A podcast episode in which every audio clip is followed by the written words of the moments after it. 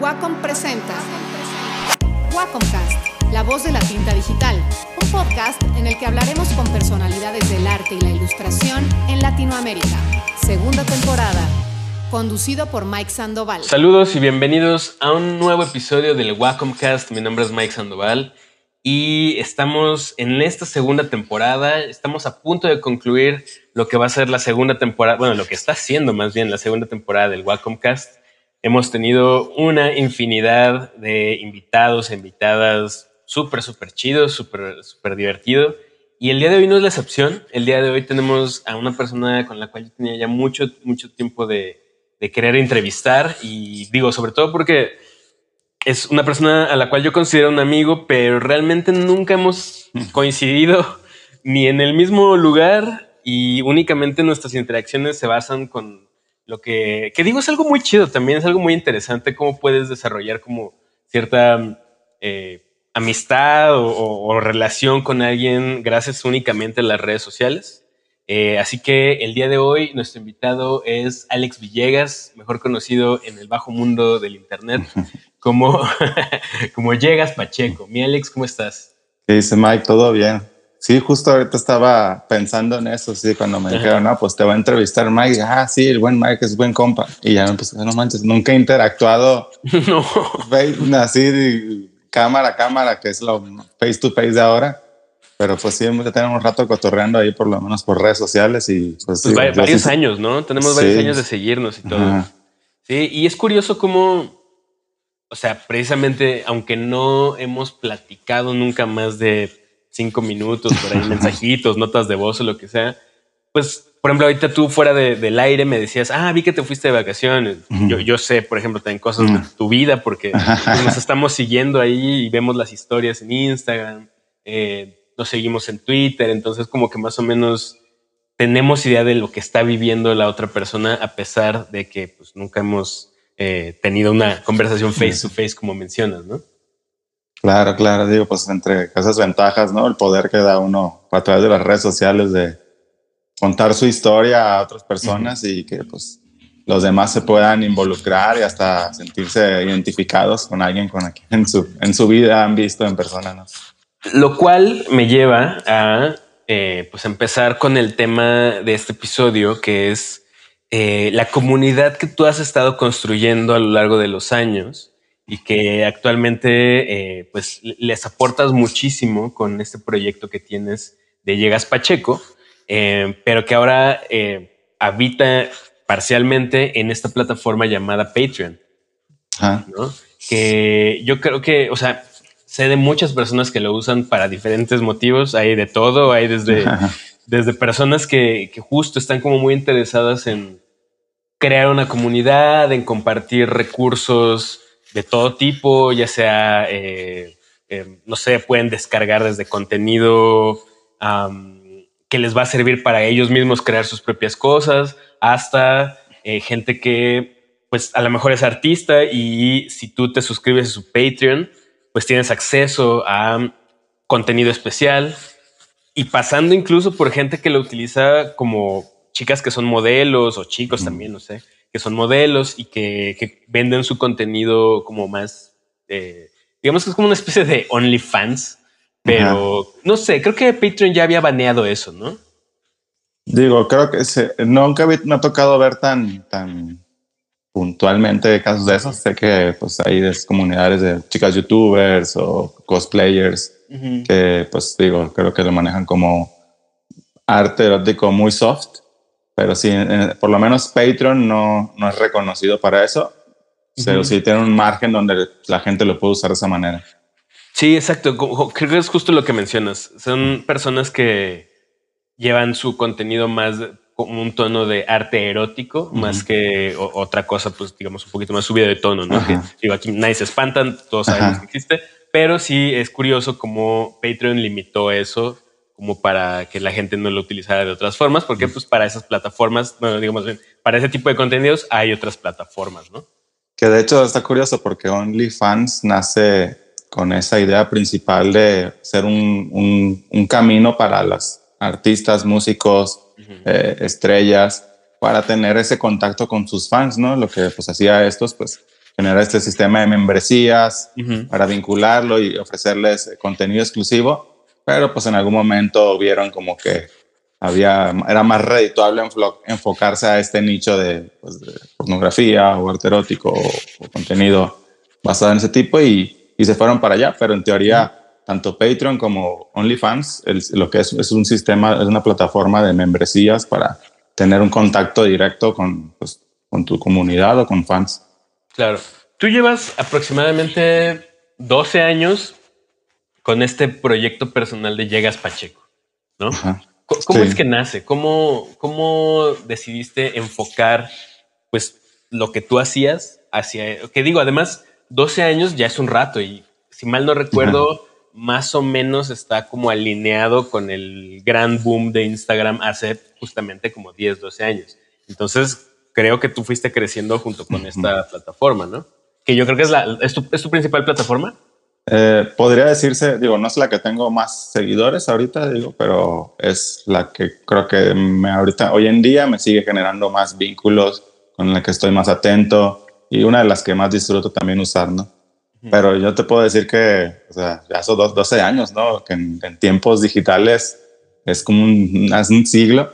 Y yo empecé con las redes sociales que en el momento usaba, ¿no? Te digo, al final este proyecto nace porque es una, la manera en la que yo encontraba para expresarme a través de la ilustración, ¿no?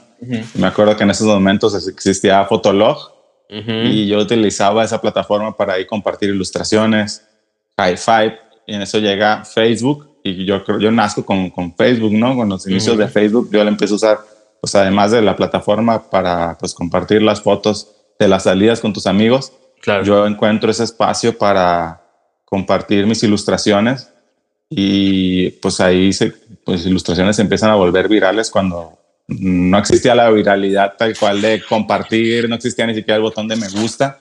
Claro. Ilustraciones mías llegan a tener un alcance que pues yo en mi vida hubiera imaginado o sabía que existiera, ¿no? Sí, sí, sí, sí, sí.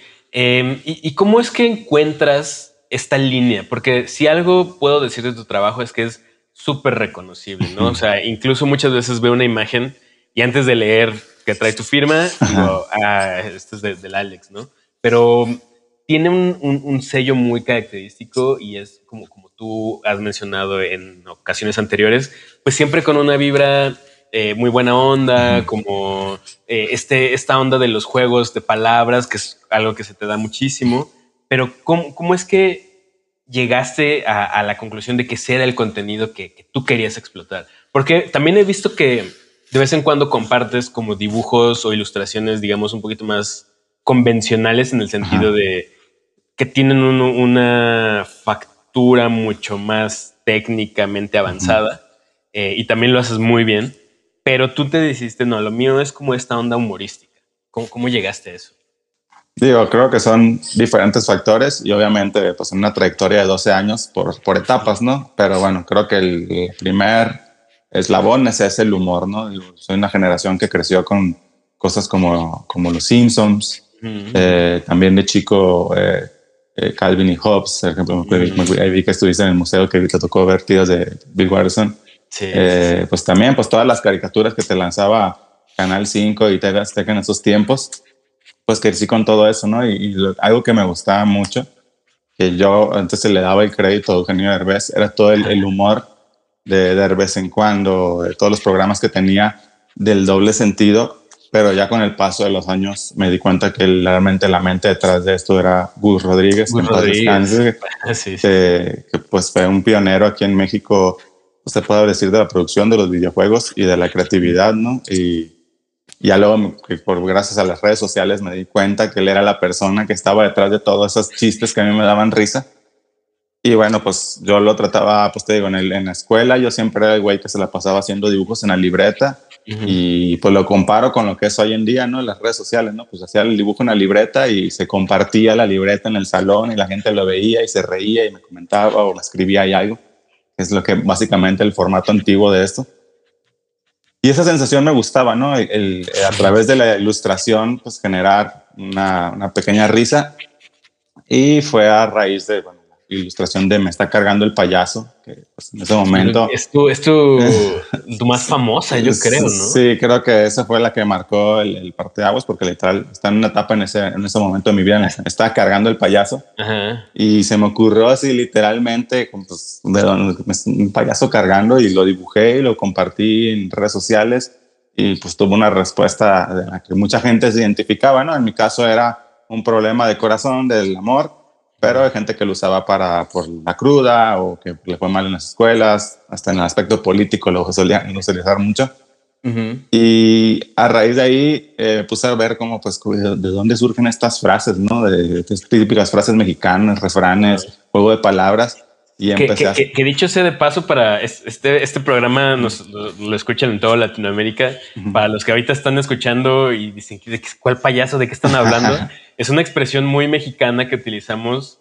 No sé por qué, no sé por qué alguien decidió que un payaso te iba a cargar, pero cuando algo malo te está ocurriendo, ya sea emocional o físicamente o, o a algo le está yendo muy mal, se, se dice que se lo está cargando el payaso.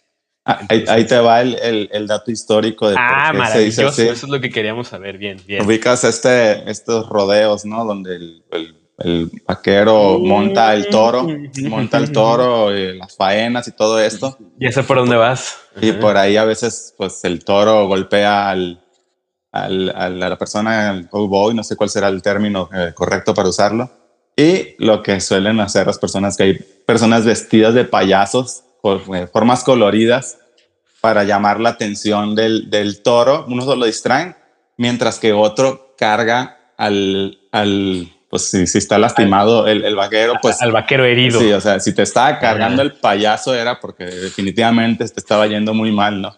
Muy bien, bueno, estamos aprendiendo cosas en el Wacomcast. Esto no es nada más pura, pura charla, también aprendemos muchas cosas. Y hoy aprendimos de dónde salió la expresión, me está cargando el payaso. Y además en México somos muy dados a, ese tipo de frases como bien, bien extrañas, ¿no?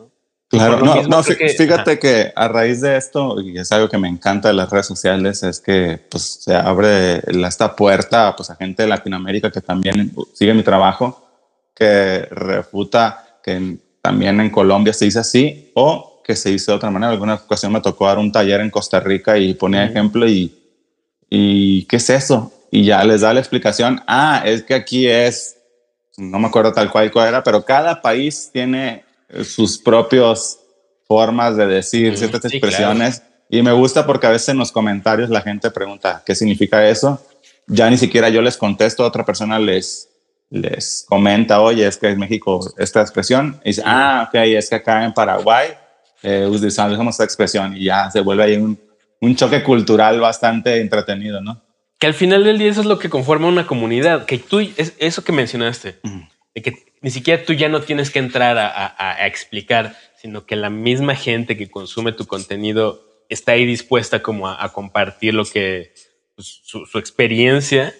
Pues eh, para mí eso es un símbolo inequívoco de que tu comunidad está funcionando, ¿no? O sea, de, cuando ya hay interacciones entre los usuarios de tu, de tu comunidad sin que tú necesariamente tengas que eh, fomentarla. Sí, definitivamente creo que es de las cosas eh, chingonas que nos traen las redes sociales y que, por, que en un inicio creo que funcionan.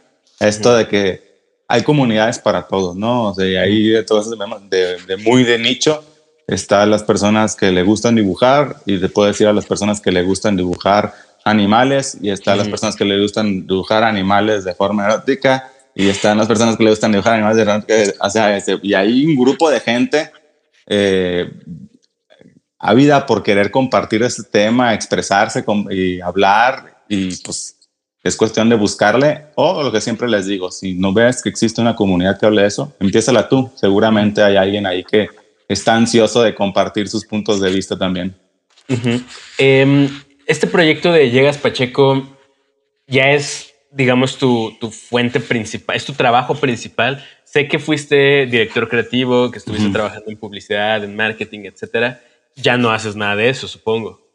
Digo, tal cual en una agencia, no. Ajá, ok. Pero sigo, por ejemplo, ahorita una de mis principales fuentes de ingreso es, estoy colaborando con una marca que se dedica a hacer eh, pues, consejos de eh, cultura financiera.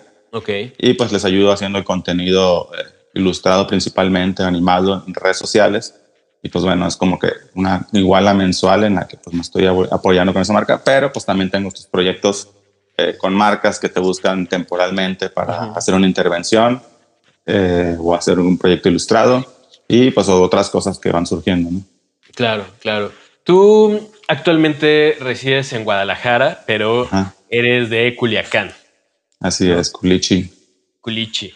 ¿Y, qué, es lo que te ha mantenido en, Guadalajara? Porque muchas veces gente con un perfil como el tuyo, o sea, como con eh, tanta chamba, tanto trabajo, pues prefiere habitar en la Ciudad de México, ¿no? Que es como el punto neural más grande del, país. Pero tú llevas ya un rato viviendo en Guadalajara. ¿Por, qué decidiste quedarte ahí? Digo, de entrada, yo llegué a Guadalajara porque quería estudiar una maestría, me vine a estudiar una maestría en animación y postproducción, que bueno, en esos tiempos mi, meta era eh, especializarme en animación, yo quería hacer cosas tipo Pixar. Y justo en el momento que estaba estudiando yo eso, aquí en Guadalajara se hizo, bueno, se hizo un concurso a nivel Latinoamérica, creo, donde eh, se estaban postulando diferentes ciudades para hacer como este nuevo clúster de la ciudad creativa digital, ¿no? Un punto de referencia en Latinoamérica donde se le iba a invertir a la animación, al diseño digital, para pues ser también como pues un, un, espacio para que Hollywood o otros productores de todo el mundo eh, tuvieran pues, profesionistas especializados en, en, esa zona, ¿no? Y dije, ah, pues me voy a quedar aquí en Guadalajara porque pues se viene ese boom y pues yo quiero estar ahí siendo parte de eso, ¿no? A la par, pues fue cuando como medio nace Llegas Pacheco como ilustrador en redes sociales y me fui medio deslindando de eso y me fui enfocando un poquito en el marketing digital, que hasta cierto punto lo agradezco porque realmente ese proyecto, pues a manos de personas eh, incorrectas, se ha ido posponiendo apenas hasta unos años como que ya medio lo iban empezando, pero pues me hubiera esperado casi 10 años de los que llevo acá para pues empezar a ver eso, ¿no? Eh, y ahora, cuando empieza a crecer, llegas Pacheco, ya una persona como, como profesionista independiente, pues muchos colegas igual me decían, vente aquí a Ciudad de México, la vas a romper, aquí está la chamba, aquí está la industria. Y probablemente tienen mucha razón. Y, digo, esta fue una decisión que yo tomé un poquito más por el lado personal, en el sentido de que pues, me tocaba ver a Ciudad de México y me, abrumaba, ¿no? es una ciudad enorme, es una ciudad donde pues nunca está quieta. Y yo soy, soy una persona muy tranquila, ¿no? En el sentido de que mm, no, no quería volverme parte de ese caos cuando aquí en Guadalajara pues realmente llevaba un, un estilo de vida bastante cómodo, haciendo lo que me gustaba, pues a veces me tocaba colaborar con marcas, me tocaba viajar un fin de semana y vámonos. Y pues hasta el momento pues lo sigo, lo sigo aplicando, ¿no? Digo, si, hubiera estado curioso, hubiera estado interesante, pero por el momento no me arrepiento. Claro. Eh, yo, yo, tengo una pregunta que siempre, siempre me hago cuando veo tu trabajo y es, ¿de dónde sacas tantas ideas? Así, ¿de dónde se te ocurre tanta madre, tanta cosa? O sea, sé que eres muy sistemático, eso sí lo he, notado. Sé que, que eres como muy disciplinado con todo tu contenido, porque digo, yo no estoy con, eh, yo no soy parte de tu, de tu Patreon, pero sé que parte de las cosas que ofreces como recompensas es ayudar a la gente a que sepa estructurar su contenido para que puedan ellos generar sus propias cosas. Pero, ¿cómo es este proceso? ¿Cómo, cómo llegas a ese nivel de, orden en tu vida? Fíjate que digo, pues obviamente, por suerte ya le puse una estructura, pero antes lo hacía, pues así como en mi mente funcionaba, ¿no?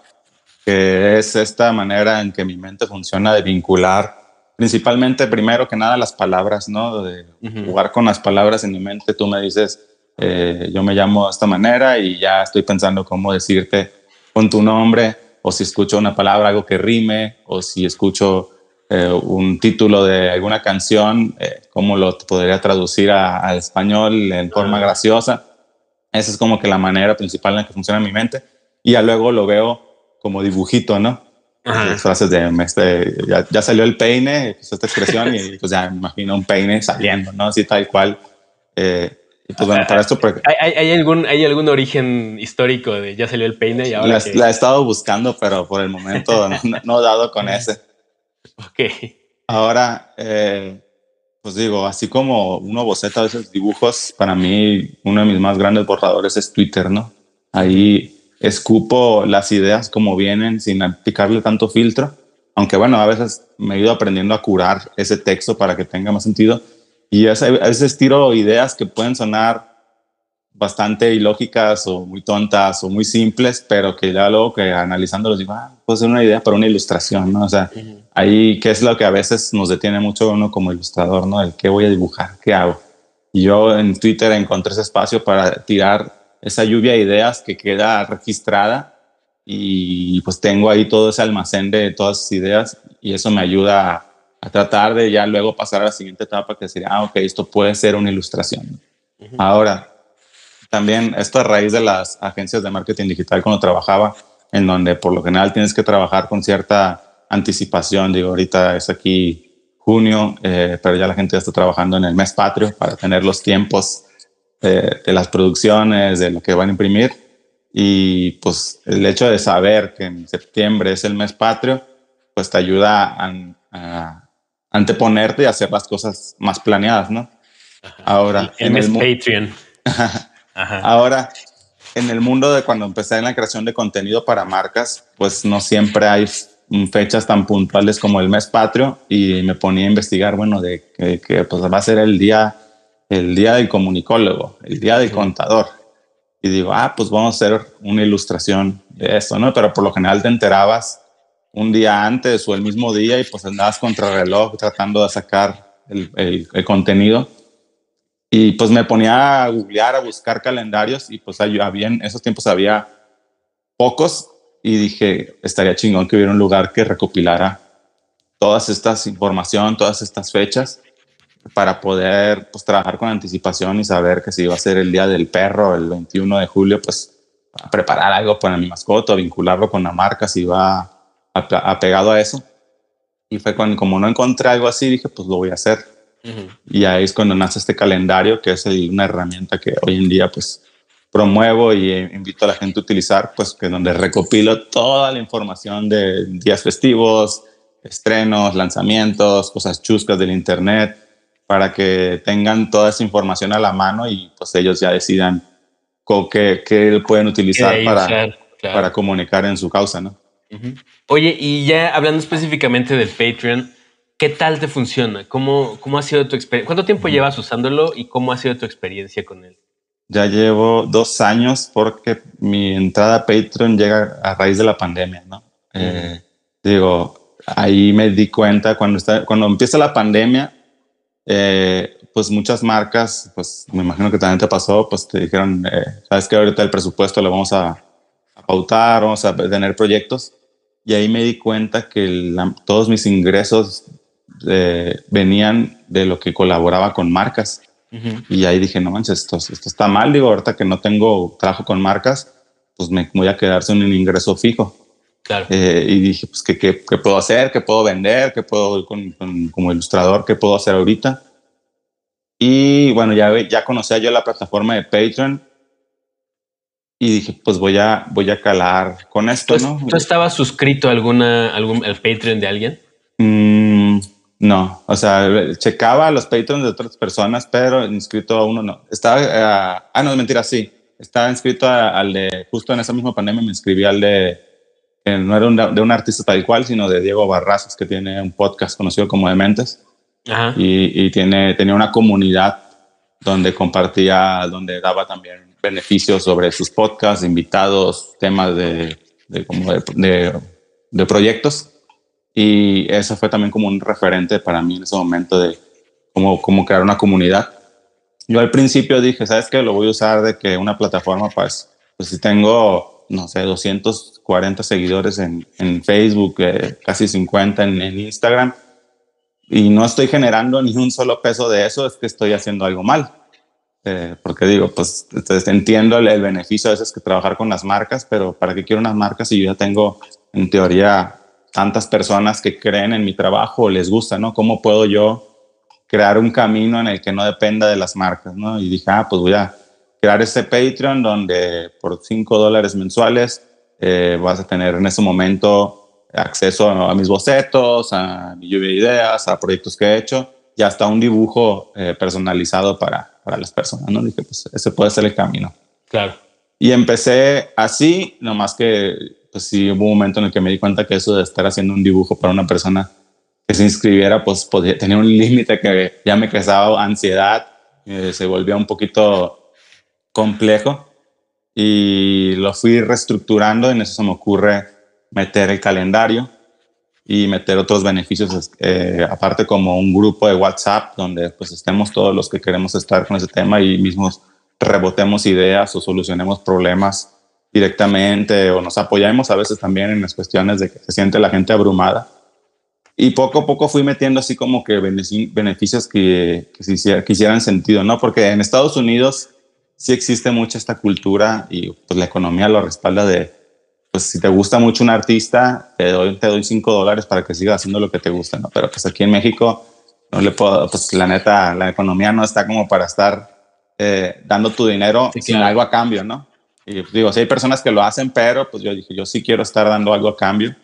Y pues ahí he ido creando esos diferentes beneficios y ahí encontré pues esta forma pues por lo menos generar una cierta especie de ingreso fijo, de decir, ah, bueno, con esto ya puedo sacar mínimo para la renta y puedo, que al principio se vuelve raro porque tienes que quieres seguir enfocando en los proyectos grandes con marcas que dices, güey, tengo que prestar atención a estas personas porque ya están creyendo en mí, ¿no? Y ya están. y, es que se vuelve, se vuelve como otro trabajo, ¿no? O sea, ahora no nada más son tus compromisos con estas marcas o lo que sea, sino que ahora también tienes el compromiso y aparte es un compromiso mensual. A, veces con las marcas son proyectos de una sola vez y con eh, tu comunidad ahora es mes con mes tengo que estarles dando lo que ya pagaron. Ajá.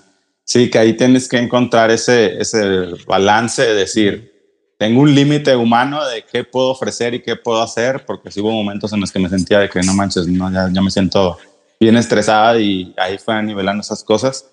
Pero te digo, también a pensar, o sea, estas personas es realmente un ingreso directo fijo que, pues, si las eh, mantienes ofreciendo y dando lo que, lo, que, lo que prometes, pues ya te tienes que olvidar del pago a 90 días que la marca grande te va, te va, te va a ofrecer y pues se puede volver como un flujo. Y, y sabes que sea yo aquí que aprovechaba los proyectos externos para crear contenido a favor, ¿no? Decirle, ¿sabes qué? Les decía, me contactó esta marca, así es la, moda, la forma en la que te buscan, esto es lo que tenían de presupuesto o esto es lo que les cobré yo. Así es como que trabajamos, estas fueron las ideas que surgieron y aprovechaba proyectos externos para traerles esta información a los, a los de Patreon porque pues también hay gente que van empezando en esta industria y dicen, ah, no manches, no sabía que así era el trato con una marca tan grande o con una marca chica o cómo lo resolviste o el hecho de que a veces no tienes que trabajar con todas las marcas cuando tienen formas de trabajo, de pago cosas que, que, no van acorde a lo que tú quieres, ¿no? Claro, claro, claro, claro. Mm, ¿Y cómo, de qué manera vas estructurando tus contenidos para que la gente no se aburra? Bueno, no es decir se aburra, sino supongo que de alguna manera tienes que estar ofreciendo cosas nuevas cada vez, ¿no? O sea, no, no, no puedes nada más tener un contenido que vas reciclando mes con mes. ¿no? Sino cómo, cómo haces justo para, para, mantenerte vigente, para mantenerte fresco. Digo, ahí dentro, por ejemplo, uno de los beneficios que les ofrezco a los que están en el nivel más alto ahorita, que se le llamo Crea en ti mismo, que es como un, apoyo de 10 dólares mensuales, es que les ofrezco como una especie de... Se llama así tu, tu, tu TED, TED Talk, ¿no? Que tuviste, tuviste una, una plática de estas famosísimas de TED, eh, y así se llama, ¿no? Sí, justo es el, concepto de eh, pues invertir en ti y las cosas que vas a crear salgan a raíz de ti y, hacer tu, tú, tú, ser tu propia empresa en vez de clavarte en, cumplir los objetivos de otra empresa, pues crear en ti, ¿no? Digo que vale lo otro también, pero pues hay personas que nacemos con este, esta hambre de hacer o al menos como manera de hobby, iniciar un proyecto que nunca sabes a dónde te va a llevar, ¿no? Claro. Y así se llama ese nivel porque justo lo que busco es que esas personas eh, pues inicien ese camino y uno de los beneficios que ofrezco son como mentorías creativas por Zoom, donde echamos charla media hora del tema que ellos deseen y yo pues trato de apoyarlos a través de mi expertise, ¿no? Y de esa manera, pues mes con mes pueden tener preocupaciones diferentes o quieren dar el seguimiento a lo que venían haciendo y pues es una manera también de, eh, pues que se mantenga fresco esto, ¿no? Que también entiendo que hay un ciclo de vida de las personas que me, apoyan en el sentido de que pues, tal pueden estar ahí seis meses, aprendieron todo lo que pusieron y ya lo quieren poner en práctica y vámonos, y lo entiendo perfectamente, ¿no? No es tampoco como que, ah, traidor, me dejaste, ¿no? sino, sino ponerse en cuenta de que qué tanto te puedo ayudar yo y pues, lo mejor para mí es que realmente lo vayas a poner en práctica eh, y ya me, pues a mí me queda como una especie de pues, caso de éxito, pues también personas que se vuelven tus amigos o colegas y está padre eso. ¿Hay algún caso de éxito que nos puedas platicar como justo alguien que a lo mejor no tenía tanta idea y después de ser parte de esta comunidad, de tu Patreon, generó algo que tú realmente puedas decir, es que esto lo aprendió en nuestra comunidad? Digo, así tal cual, que digo, porque a veces no, no siempre sabes qué tanto hizo la persona a raíz de que tú lo soltaste, pero por ejemplo hay un caso muy curioso de un buen amigo Mike, Mike Mora, que justo él, o sea, él, le gustaba mucho mi trabajo porque conocía mis ilustraciones y a través de una invitación a un podcast se enteró que existían los podcasts. En una entrevista que me hicieron, no conocía tanto el formato del podcast y le empezó a llamar la atención y empezó a hacer sus podcasts, eh, empezando él, y también fue de los primeros que se unieron a mi Patreon, primero porque pues, le gustaba mucho mi trabajo, ¿no? Pero ahí hubo una mancuerna y pues me tocó ya en su momento ser entrevistado en los diferentes podcasts que, que ha realizado, como entrevistas.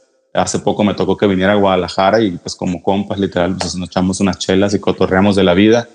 Y yo ahorita hace poco me tocó ver un proyecto que hizo él que me gustó tanto, que bueno, todavía no se lo he dicho a él personalmente, pero le quiero decir que cómo podemos hacer para hacer algo similar ahora a través de, mí, o sea, como que yo le diga en ese momento herramientas para que inicie el podcast y ahora yo quiero las herramientas que él está, que ya vi que está aplicando, ¿no?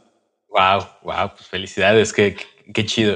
Eh, em, ¿A qué tipo de persona le recomendarías tener un Patreon?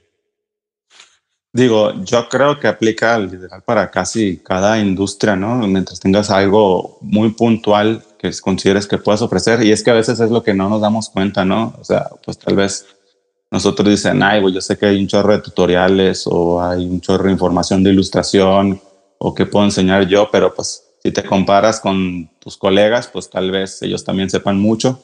Pero si te pones a pensar en los chavos que van empezando, eh, pues tú tienes un chorro de conocimiento que puedes eh, ofrecer y pues crear estos productos digitales de, este es mi tutorial, eh, mi documento de cómo cotizo un proyecto de ilustración. Y ese esquema, ya no manches, le hace un parón a los morros que nunca en su vida han cobrado un proyecto, ¿no? O estos son mis brushes de Wacom que utilizo favoritos. y creas un set y se los pones a la mano a la gente y dices, ah, no manches, yo que también quiero experimentar con ese tipo de texturas y ahí tienes otra herramienta que para nosotros en el día a día, pues lo vemos bien obvio, ¿no? Pero para un chavo que va empezando, eso es, eso es oro puro, ¿no? Pero te digo, te lo recomiendo. Una, pues tiene que ser una persona con cierta disciplina, porque les digo, ¿no? Se vuelve un, pues, un trabajo en el que mes con mes tienes que estarle pues, cumpliendo a las personas que te están apoyando. Eh, dos, obviamente siempre ayuda si tienes, pues ya por medio una cierta comunidad que te, que, te validen, ¿no? Digo, no tienes que tener tampoco los 200 mil seguidores, pero si tú eres el güey que en redes sociales siempre está compartiendo recetas de comida eh, fit, hasta tú puedes decir, ¿sabes qué? Voy a abrir mi... Pues ya la gente te ubica, por eso tus propios amigos son los que llegan contigo y te piden consejos. Pues puedes abrir tu propio Patreon donde compartas tus recetas eh, de ciertas comidas, eh, tips de dietas o cosas así y ahí vas creando ciertos puntos y pues puedes empezar con un, dos, tres personas, ¿no? Y, pues ya vas canalizando ahí si tu tirada es enfocarte en 10 personas o tirarle a pues, muchas personas con beneficios chicos, o sea, te digo, puede aplicar para muchísimas industrias, pero pues sí, sí considero que tienen que ser personas que cumplan con el tema de la disciplina y pues también que tengan esta capacidad de ofrecer conocimiento o algo de valor. Ok, ok. Em, por ahí en tu, en tu biografía nos mencionas que tu gran meta es volverte un referente en cuanto a la creatividad en México, ¿no? Poniéndola como... Eh, e, es, eh, o sea, que, que neta la gente sepa que, que tú eres una, un referente en, cuanto a creatividad. ¿Cómo, crees que vas tú con esa meta? Pues creo. ¿Lo estás logrando? Creo que me siento ahorita a gusto por lo mismo de que está surgiendo con, con, con este Patreon, porque pues sí veo personas que pues han tomado algunos de mis consejos para aplicarlos, ¿no? Y ahí como lo menciono de que pues hay dos maneras para que la gente diga, este güey es bien creativo. Una, obviamente, hacer cosas creativas, o sea, eso es lo más obvio, ¿no? Pues no puede estar diciendo, ah, soy creativo y no hacer nada y nunca mostrar nada, y pues bueno, así pues, está, muy difícil.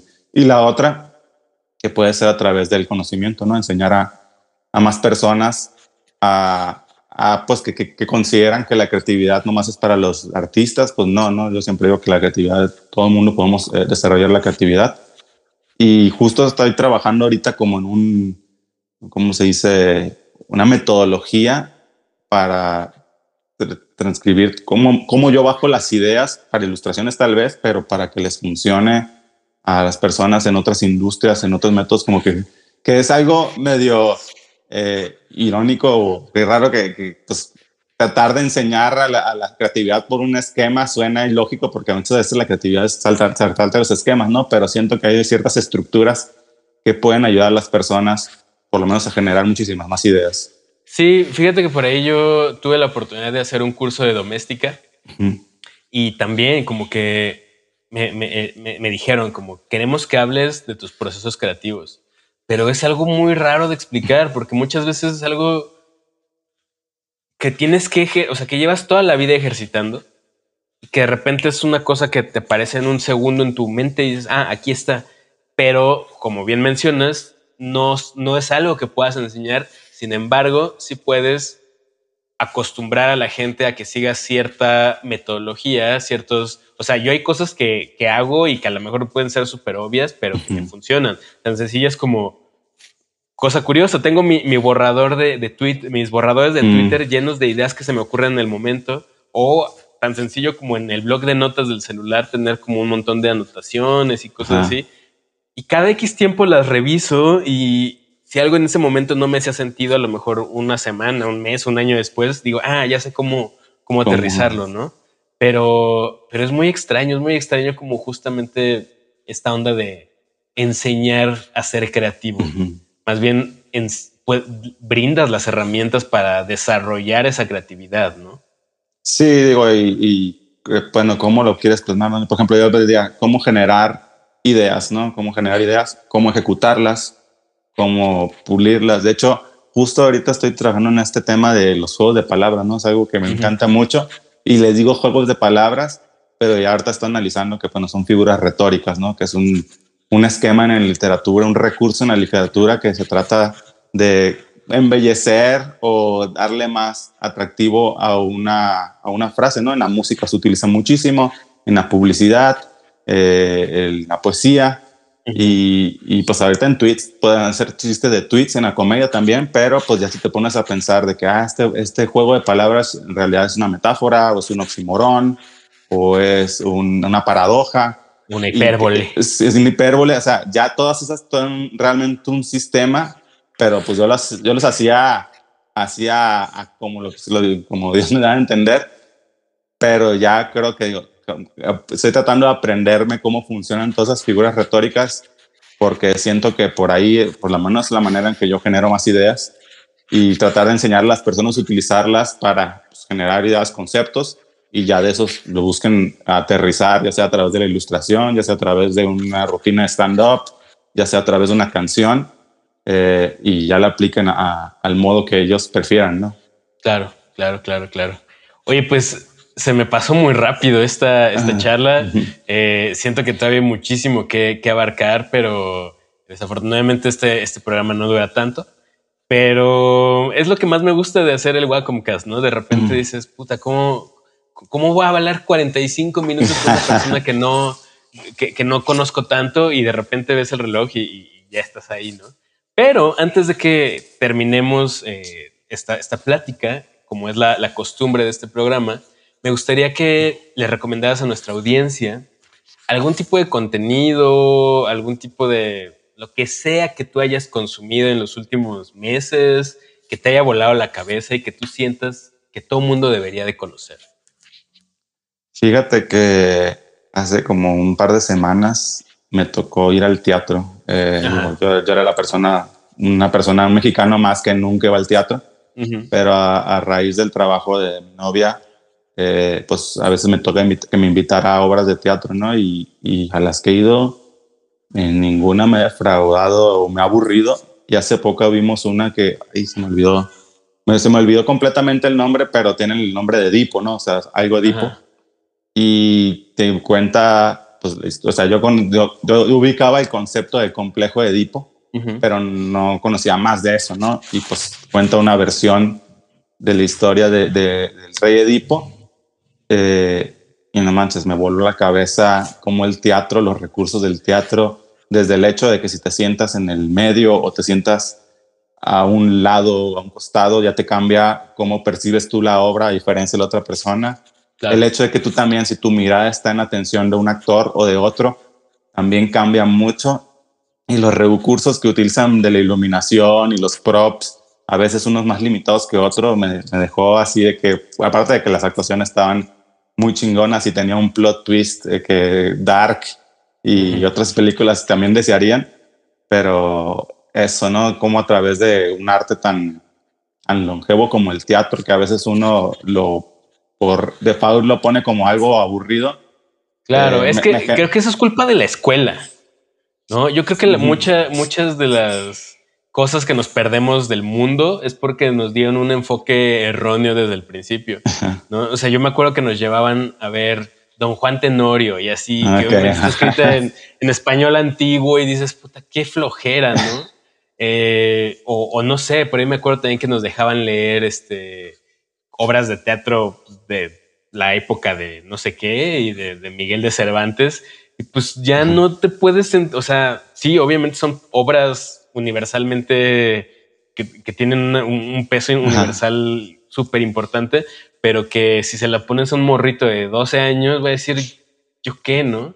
En cambio, si encontraras una manera de, porque obviamente hay teatro para niños y hay teatro para adolescentes y temas más contemporáneos, etcétera, sería mucho más fácil que más personas leyeran más, fueran más al teatro, vieran otro tipo de cine, escucharan otro tipo de música, etcétera. Pero pues el sistema educativo occidental creo que está carece mucho de eso, ¿no? Creo que cojea mucho de esos aspectos. Definitivamente, ¿no? Y digo, pues también ahorita que pues, por cuestiones gubernamentales están cortando apoyos, pero digo, tampoco tengo tanto yendo al teatro, pero lo que sí me he percatado es que el teatro tiene un gran problema de, de publicidad, de marketing, ¿no? Como a veces también ellos, por, por ser más artistas, se ponen más en plan de expresar su arte que en el de tratar de vender algo que, pues, que llegue al más público, ¿no? Sí, siento que hay Qué difícil, ¿eh? Qué, difícil porque, o sea, yo como artista lo entiendo hasta cierto punto, porque dices, no, no voy a sacrificar mi visión en pos de que, o sea, si, mi visión es esta, o sea, creo que tienes que encontrar el, punto, el, punto medio, ¿no? A lo mejor no ceder ni cambiar tu perspectiva de las cosas, pero entender que al final del día, pues si quieres vivir de eso, lo tienes que vender. Claro, claro. Y que tienes que recurrir a ciertas cosas para que eso suceda. ¿no? Sí, ese va a ser un balance bastante complicado y pues tienes que dejar otras cosas del ego y a la vez también ponerte un poco obstinado. Yo me pongo como pensar en la, escena de La La Land, de la chava, que quiere crear su propia obra y al principio como que parece que no va a pegar y pues se hizo sacrificio, pero pues la gente dice, ay, nomás va a hablar de ella. O pues ese es un buen ejemplo de esa... Eh, paradigma, ¿no? Sí, sí, sí, sí, sí. Eh, pues mi queridísimo Alex, hemos llegado al final de este Wacom Cast. Espero que no sea la última vez que, te tengamos por acá. Tengo muchas cosas que preguntarte todavía, pero desafortunadamente este programa nada más dura 45 minutos y hemos llegado al final. Pero espero que te lo hayas pasado chido. ¿Ya, ¿Ya habías escuchado el programa? Sí, sí me ha tocado tocar ahí unos, episodios ahorita el que te aventaste con Ferbal. Ajá. Eh, y pues digo, ahí si se puede para la tercera temporada, yo estoy más que puesto. Encantados, nosotros felices eh, de tenerte por acá y que nos sigas compartiendo tu creatividad. Eh, tus redes sociales para que la gente pueda, digo, supongo que en todas estás como llegas Pacheco. Sí, por suerte ¿Cuáles son las, ¿cuáles son las principales donde te podemos conseguir, bueno, seguir tu trabajo para... ahorita estoy principalmente en Instagram, Twitter, pues también allá andamos haciéndole loco en TikTok y Facebook, ¿no? Y pues también pues está la plataforma de patreon.com diagonal llegas pacheco, donde pues también tienen el acceso a estos beneficios de los que estamos hablando. ¿Cuántos, cuántos niveles tienes tú en, en tu Patreon? Ahorita son tres, el del puro calendario, uno que llamo creadores, que bueno, incluye el calendario y otros beneficios, y el de Cree en ti mismo, que incluye todo eso, más el grupo de WhatsApp y otros beneficios más. Ah, súper chido. Pues mi queridísimo Alex, qué, qué, gusto platicar contigo, aunque fuera a distancia y aunque fuera un ratito y de cosas de chamba, pero pues encantado, encantado de que nos compartas un poquito de tu proceso, de tu mundo, de tu creatividad. Y, y pues nada, como decíamos, ojalá en la tercera temporada puedas darte la vuelta por acá también. Ya está, muchísimas gracias por la invitación. Saludos, Mike. Saludos. Mi nombre es Mike Sandoval. Yo me despido de este episodio del Wacomcast. A mí me encuentran. Yo no soy tan creativo como el buen Alex, pero eh, de ahí trato de compartir también cosas que se me van ocurriendo. A mí me encuentran en Instagram como Mike-Sandoval- y en Twitter como arroba Miguel Sandoval. Nos vemos en otro episodio del Wacomcast.